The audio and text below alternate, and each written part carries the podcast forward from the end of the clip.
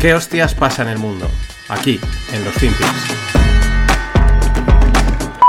$200 trillion that we expect by 2030 uh, to be uh, the market mm. valuation placed on disruptive innovation, right. that that hadn't changed. That, that hadn't changed.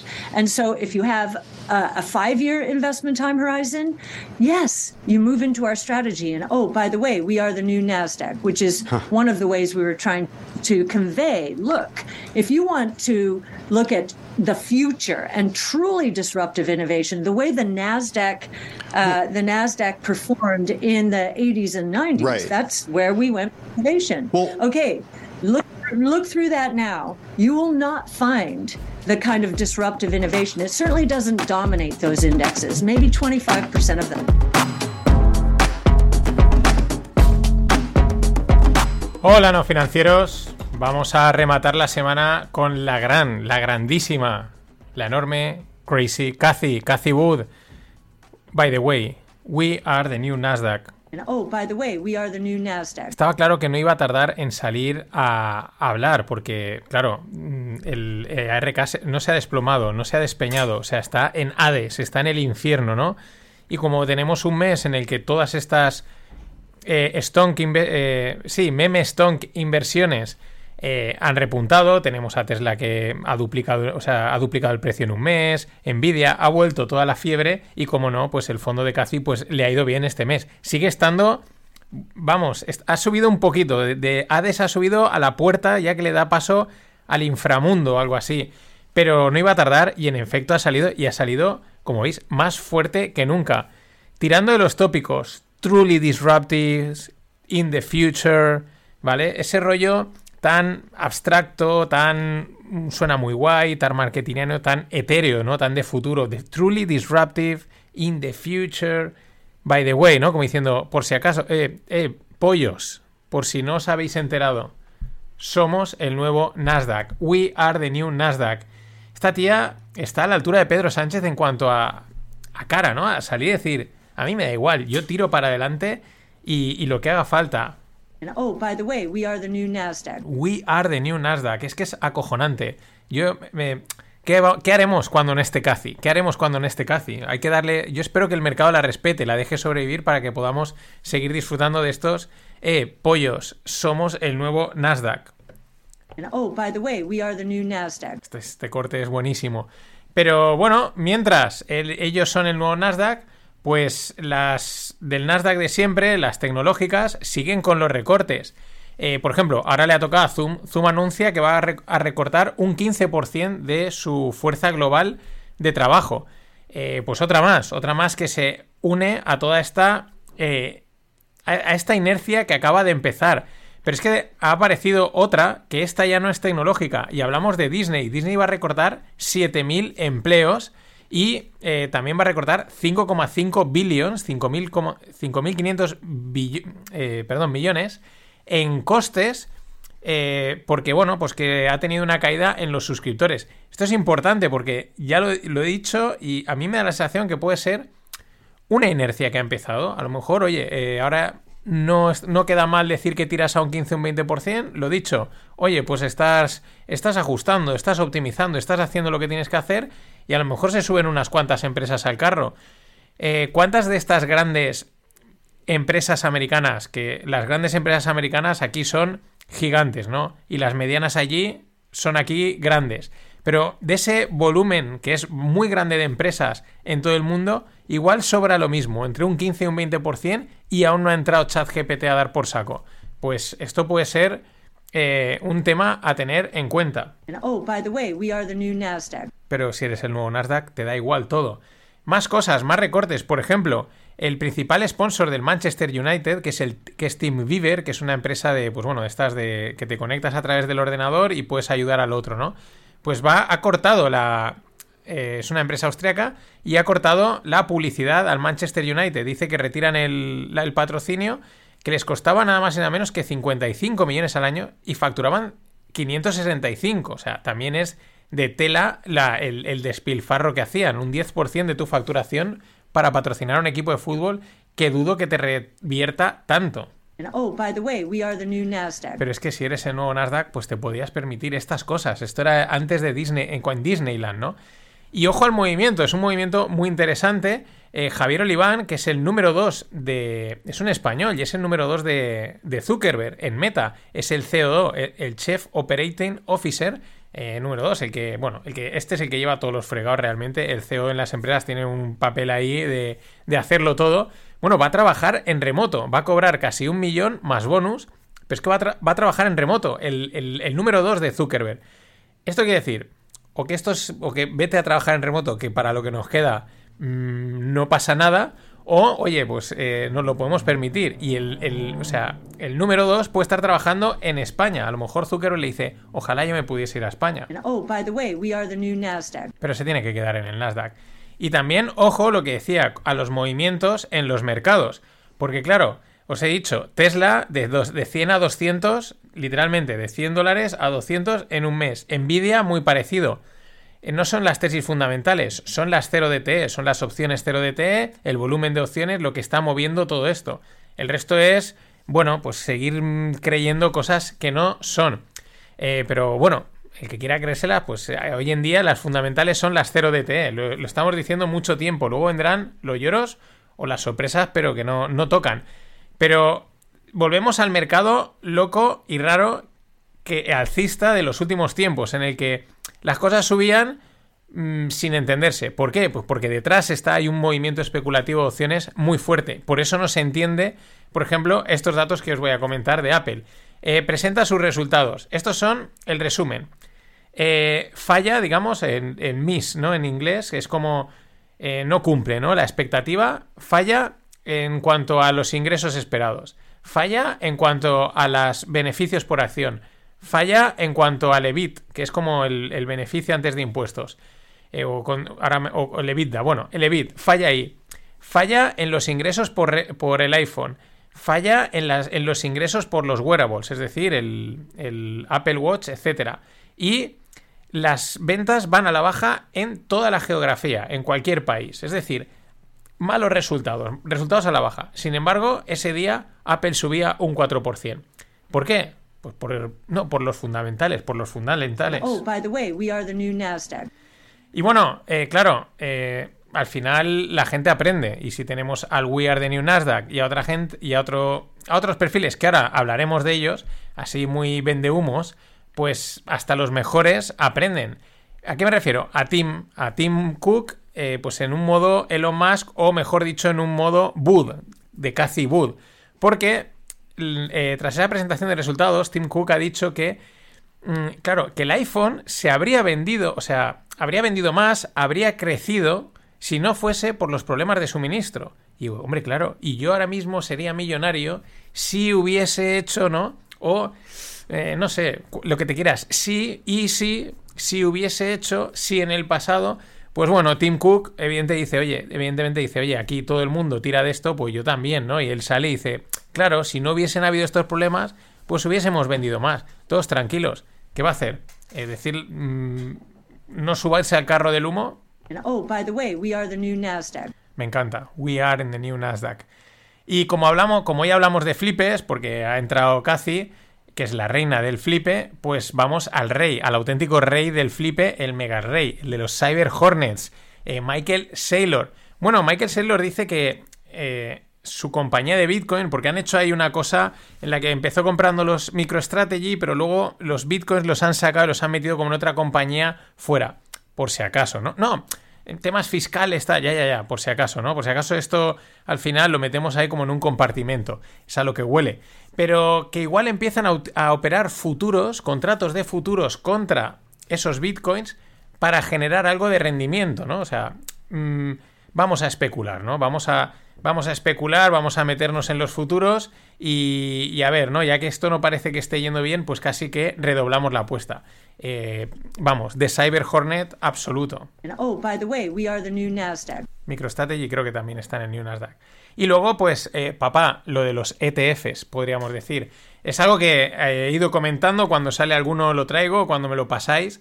Eh, es una moda, no, más que una moda, es una tendencia. En realidad, en Estados Unidos se emiten ETFs cada 2x3 más ETFs de más cosas, lo cual está muy bien porque por un lado facilita pues inversiones muy diversas. Por ejemplo, hace poco en el curso de fondos con Fernando eh, comentábamos la, salida del ETF que replica a un solo bono, lo cual pues mm, facilita poderlo adquirir.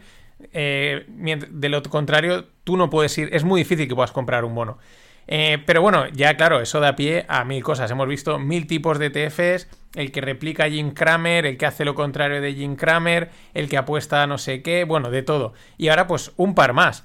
Eh, yo lo digo, es una pena que en Europa, con la restricción que haya, pues no dejen, no sé si este mercado lo acabarán de desarrollar y que pudiésemos, por ejemplo, tener el, ETF de Belén Esteban o de Kiko Rivera, ¿no? De dónde invierten, pues por lo menos sería divertido. Pero bueno, vamos a por los dos últimos eh, ETFs así que han salido. Uno, el NANC, N-A-N-C, que replica las posiciones de los demócratas. Estoy jugando con el rollo de Pelosi y del trading que hace toda esta gente, de los verdaderos, eh, de los mejores portfolio managers del, del, año 2022.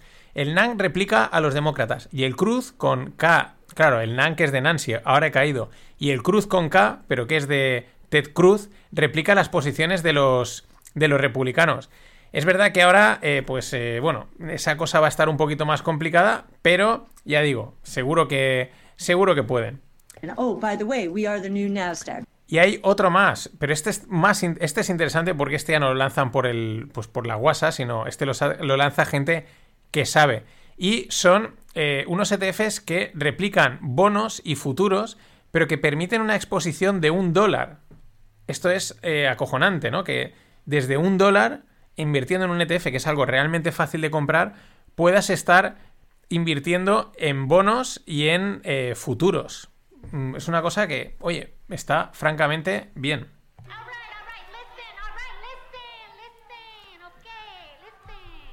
Y en la lupa de hoy, pero es solo para los miembros del club, voy a hablar otra vez de ChatGPT, porque ya he empezado a tener ideas, ya he empezado a ver cosas Mm, así, como hace dos días no veía nada, ahora he empezado a ver por dónde pueden empezar a ir los tiros del money, del dinero, por dónde puede empezar la gente a sacarle pasta al chat GPT. Solo cuento en la lupa, esta es solo para los socios. Igual dentro de dos o tres días la hablo, la abro, pero para eso tienes que suscribirte en la newsletter, desde la propia newsletter de los FinPix, te accedes a la newsletter del club o pues desde las notas del episodio.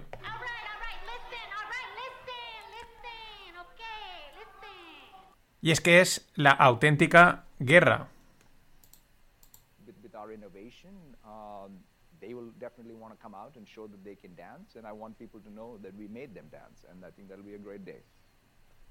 ¿Este quién es? Este es Satya Nadella.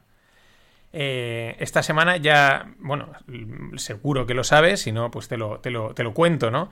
Eh, aparte de que se confirma, bueno, ya sabíamos que Microsoft compraba o invertía en OpenAI, también avisaban que iban a que meten el OpenAI, perdón, el chat GPT en Bing, ¿no? En su buscador. Sí, si no sabes, eh, Microsoft tiene un buscador que se llama Bing, que intenta ser como el Google, ¿no? Es una cosa, igual alguna vez te has tropezado y has buscado algo allí. Pues ahí está.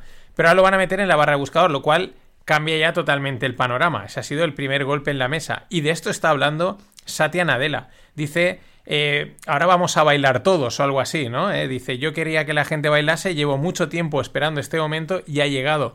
Vamos a bailar. Otra de las cosas que dice Satya Nadella al respecto es que eh, a partir de ahora los márgenes de beneficio de las búsquedas van a ir bajando. Dice, porque claro, va a haber competencia y porque si el chat te lo resuelve todo, pues ya no pagas por esas búsquedas. En fin, que las márgenes van a ir bajando y dice, y bueno, pues para nosotros lo único que pueden hacer es subir porque no teníamos búsquedas y para Google pues va a tener que defenderse. Eso es algo eh, que me he movido. Disculpa. Oh, by the way, we are the new Nasdaq. Es que no, no podía pasar sin poner otra vez el We are the new Nasdaq. Porque al mismo tiempo que ellos decían lo de Bing eh, con ChatGPT, que es, pues, pues es la leche, eh, pues Alphabet, es decir, Google anunciaba que iba a sacar BAR, que es la, el chat GPT suyo. Lo que pasa es que ha decepcionado. Parece ser que lo que han presentado, las pruebas que la gente ha hecho, no han gustado. De hecho, el viaje que lleva, le han metido bastante viaje a las acciones. Y esta sí que no es por opciones, es porque mm, no lo ven claro y no acaba de gustar el, cómo funciona BART y creen que hay una ventaja que en ese caso Microsoft con ChatGPT tiene pues una auténtica ventaja. Es la auténtica guerra, o sea, esta es una guerra que no te esperabas. Hay otra cosa importante a tener en cuenta. Y históricamente siempre ha sido así. Todas las grandes empresas, todos los gigantes que parecían inamovibles, que parecía quién los va a destronar de su posición, tarde o pronto algo ha aparecido que los ha hecho caer. Lo hemos visto con Nokia, con las empresas japonesas de tecnología y con las petroleras y estas eh, eh, hace ya muchísimo, o sea, hace muchos años. Y ahora pasa lo mismo. No sé si Microsoft destronará a, o el chat GPT destronará a Google. No lo sé, porque no lo sabemos. Lo que sí que queda otra vez de relieve es que de repente aparece una cosa y amenaza cambiarlo absolutamente todo. Y este es otro claro ejemplo. Pero si estás en el New Nasdaq no te tienes que preocupar de nada, porque ahí está Cathy y defiende tus inversiones. La próxima batalla comercial, para mí, le llevo diciendo mucho tiempo, son las drogas. Y ya añado las psicodélicas y las duras. Creo que las duras las van a, tarde o pronto, mm, a, legalizar en todo el mundo. Eh, pero Mientras, en Australia es el, llega, es el primer país en el que aprueba el MDMA y la psilocibina como para tratamiento médico. Estos son los psicodélicos. Tienen un montón de ventajas. Tengo pendiente, que siempre me lo recuerda Greg, hacer explicar cómo veo yo todo esto y lo haré en el club, lo explicaré en el club no financieros, pero ahí queda otro pasito más para las drogas psicodélicas. Y mientras, en, y mientras Kim, Kim Kardashian ha ganado un millón de dólares por dar una conferencia a un hedge fund. Lo hizo el 31 de enero. Tal cual.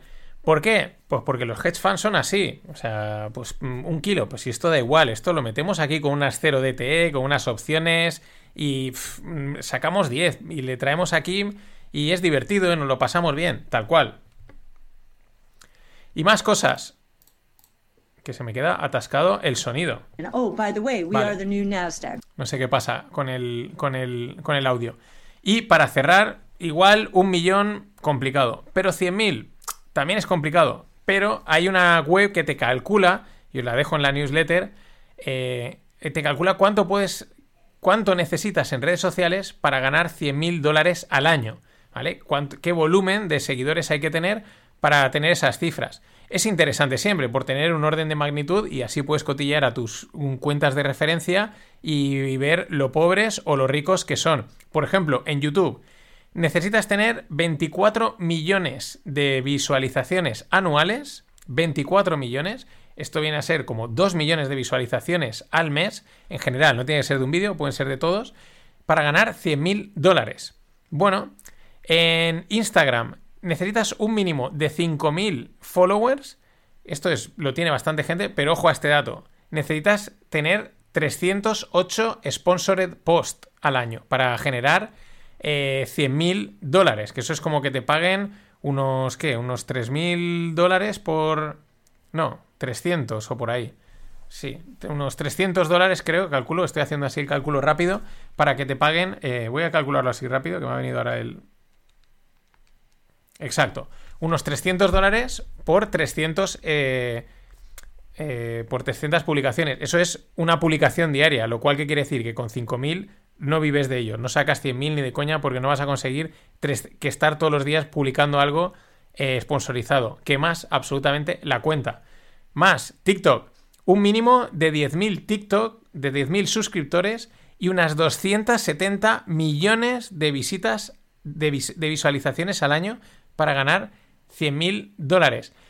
A mí me parece que está en la línea de lo, de YouTube, básicamente porque en TikTok en, la misma cantidad de tiempo se hacen muchas más visualizaciones. Me parece que es proporcional.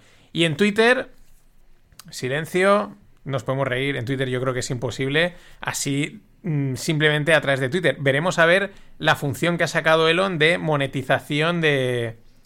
de monetización, de compartir los beneficios que generen. Pero bueno, eso ya lo veremos. Nada más. Hasta mañana. Una cosa, la semana que viene grabo Rogle. Atentos. Ladies and gentlemen, the weekend.